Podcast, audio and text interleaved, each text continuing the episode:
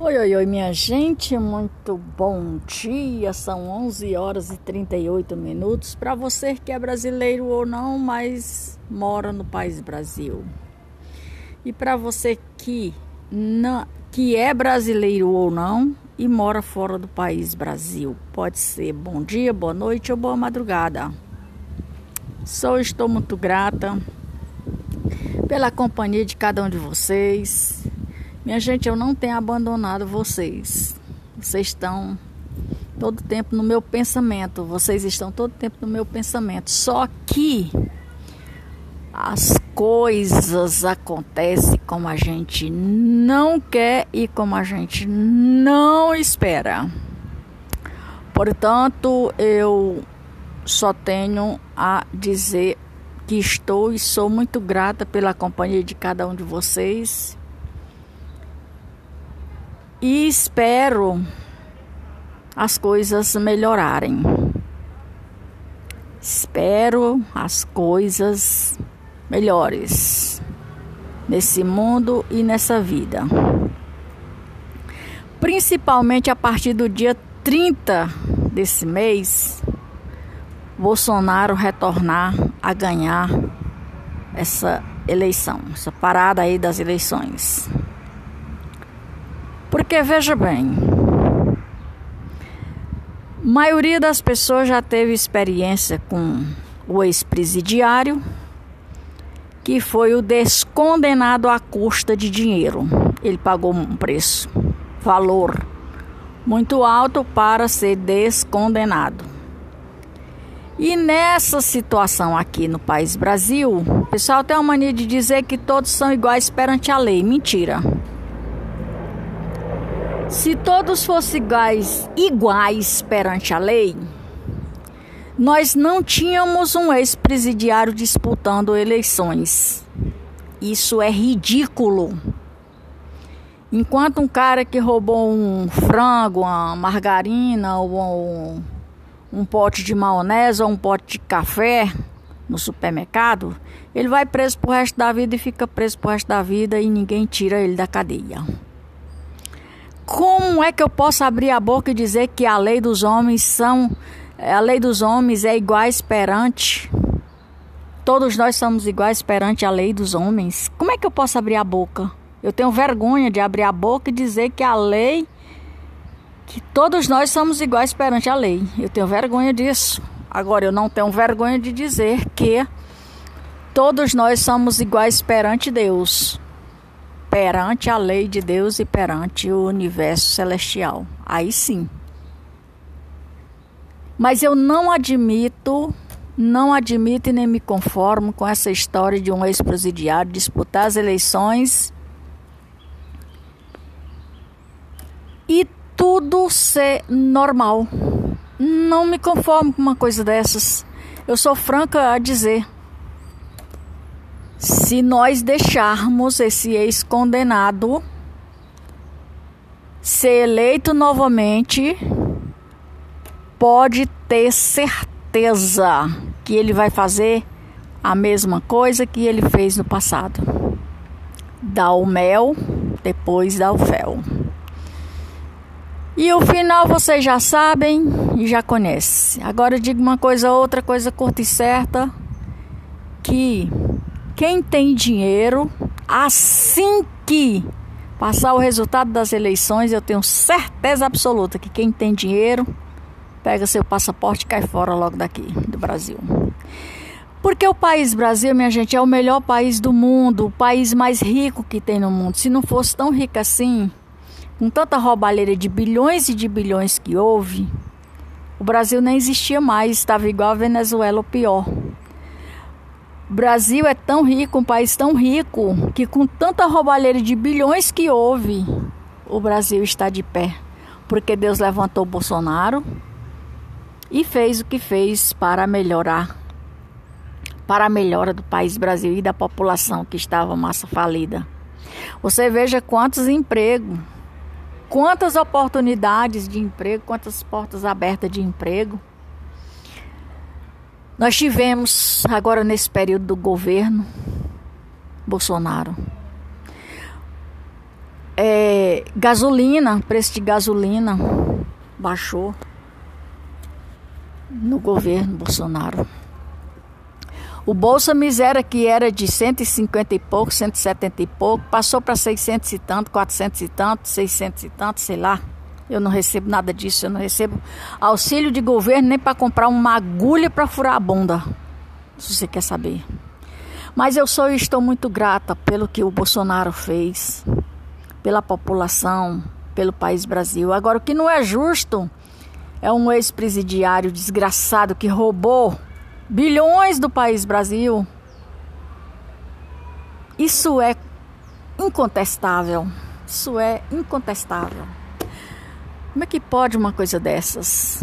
Isso não, é, não pode acontecer um cara desses ganhar a eleição de novo. Não pode. Não pode. Não pode porque além dele ter roubado bilhões anteriormente, ele agora vai dar o mel para agradar algumas pessoas e depois ele vai dar o fel e passar o rapa. Totalmente assim como ele fez na Venezuela, ele e os compassos deles. Agora eu vou te dizer, no período das eleições já tem muito bolsonarista, bolsonaristas sendo assassinados, assassinados. E depois das eleições, se isso acontecesse, ex-condenado voltar à presidência. Que Deus nos defenda. Que Deus nos defenda de uma desgraçado daquele voltar ao comando outra vez. Aí vocês vão ver o que é miséria. Aí vocês vão ver o que é miséria. Portanto, minha gente, eu aconselho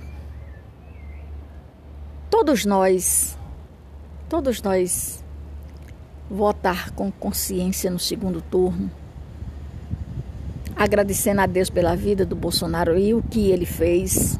Porque não é justo que o cara trabalhou, ralou, arrumou tudo bonitinho. Apenas com três anos, nove meses e doze dias hoje.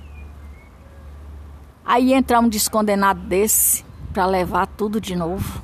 Gente, você não tem ideia o tamanho da dor que eu sinto na minha consciência e no meu coração. Espere em Deus, confie em Deus e convido vocês todos a colocar os joelhos no chão e fazer um clamor a Deus para que Deus não deixe que isso aconteça. Porque pode ter certeza que nada de bom esse cara vai fazer. Pode ter certeza. Agora, se nós tivermos consciência e recolocar que ele ainda está na presidência ainda, o Bolsonaro, ele é presidente e candidato à reeleição. Se ele retornar, eu tenho certeza absoluta que muitas coisas boas nós vamos conquistar ainda. Até 2026. E ainda muito mais. Bolsonaro reeleito acabou petista no Brasil. E é disso que eles estão furiosos. É disso que eles estão furiosos, procurando todas as maneiras para a reconquista. É tanto que o ex-condenado, o ex-presidiário, Ele disse que não tem, não tem projetos para o Brasil. Isso é muito perigoso. Isso é muito perigosíssimo quando um cara desse abre a boca e diz que não tem projeto para o país Brasil. Por quê? Porque preste atenção. Ele escuta tudo o que o Bolsonaro fala Alguém escuta tudo o que o Bolsonaro fala, todos nós escutamos o que o Bolsonaro fala. Porém, eles estão copiando o que o Bolsonaro fala e que diz que vai fazer. Porque o Bolsonaro tem ideias e tem proposta e ele trabalha com gente que tem ideias e proposta para o país Brasil. E o ex-condenado, ele não tem mas isso é muito perigoso você pensar e ouvir uma coisa dessas e pensar que ele realmente não tem proposta para o Brasil. Isso é muito perigoso, ermo, Porque ele não vai dizer o que, que vai fazer, tudo. Algumas coisas ele fala. Tais como diminuir o acesso às redes sociais. Perigoso, isso é perigoso. Você veja que muitos países por aí estão vindo aqui para o país do Brasil porque nós ainda temos liberdade a respeito das expressões. Hum? E se um ex-condenado desse entrar de novo, ele já fala de cara que vai controlar tudo. Vocês já viram um vídeo que está aí rolando nas redes sociais da destruição dentro de uma congrega, dentro de uma igreja. Eu acho que uma igreja católica, a destruição foi feita. Então, se vocês entregar o voto de vocês a demônios, a endemoniados, vocês vão sofrer na pele aquilo que vocês não querem. Te digo com toda a sinceridade da minha alma, e não tenho dúvidas depois do dia 30. Salve-nos Deus que Bolsonaro reeleito. Aí sim, aí nós vamos ter paz e tranquilidade. Alguns tombos a gente vai levar para aprender, isso é de praxe, é os dois lados da moeda. Mas se o ex-condenado retomar o comando do país Brasil, nós estamos lascados. Quem tem grana vai cair logo fora. Logo depois das eleições, dos resultados, vai cair logo fora do país Brasil. Assim como muitos brasileiros já estão lá fora, nos Estados Unidos, Portugal e outros. Pode ter certeza do que eu estou falando. Se isso faz sentido o que eu falo, curte, comente e compartilhe. E vou trazer aqui o último, um dos últimos, um dos episódios que é Presidentes da República Velha. O restante do conteúdo que eu nunca mais fiz roteiro, porque em casa eu não eu não tô com condições de ligar nenhuma lâmpada, minha gente, em casa, se vocês querem saber. Porque o cara pegou um webcam e colocou no bocal da luz para me vigiar através da luz, através da lâmpada ele ou alguém que da qual ele ele tem é, comunicação. Eu percebi que a lâmpada estava diferente. Quando ligava a lâmpada, ela ficava diferente das outras lâmpadas. Aí eu percebi. Como eu já tenho experiência disso de outras localidades, eu só fiz tirar a lâmpada do bocal e pronto, tampei o bocal. É, porque tem muito mais coisas do que isso. Né? Mas vou dar continuidade aqui. A forma de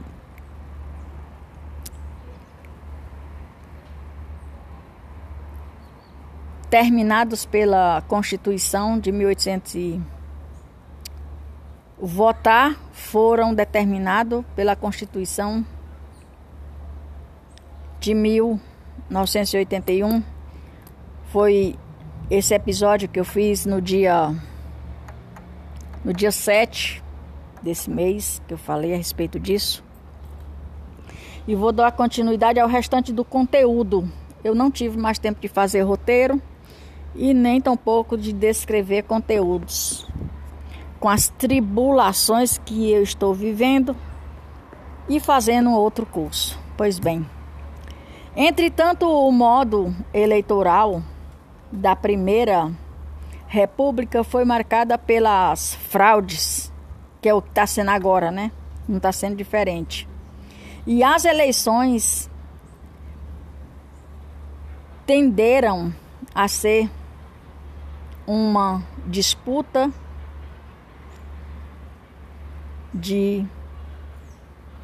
cortes marcados e os presidentes que governaram o Brasil. Foi uma disputa. Durante essa fase foram os seguintes: Deodoro da Fonseca, 1889 a 1891. Floriano Peixoto, 1891 a 1894. Prudente de Moraes, 1894 a 1898. Campos Sales, 1898 a 1902. Rodrigues Alves, 1902 a 1906. Nilo Peçanha, Nilo Peçanha, 1909 a 1910. Hermes da Fonseca, 1910 a 1914. Venceslaus Braz, 1914 a 1918. Delfim Moreira, 1918 a 1919. Epitácio Pessoa, 1919 a 1922. Arthur Bernardes, 1922 a 1926. Washington Luiz, 1926 a 1930. As duas exceções presidenciais não eleitos de forma direta foram Deodoro da Fonseca e Floriano Peixoto. Primeiro, governou o Brasil com presidente, como presidente provisório,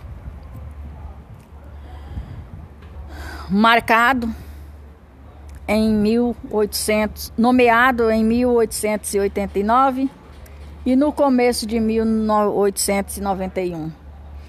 E atuou eleito no de maneira indireta como ele renunciou ao cargo, ele era tão bom que renunciou ao cargo. Ou então tinha muita coisa ruim sobre ele que ele teve que renunciar ao cargo. Em novembro de 1891. Seu vice, Floriano Peixoto, que foi o Deodoro da Fonseca, o Floriano Peixoto assumiu. A posse da, de Floriano aconteceu de maneira ilegal. Olha, já para começo, a coisa começou errada aí, né? já que a Constituição de 1891 previa novas eleições para a escolha do próximo candidato.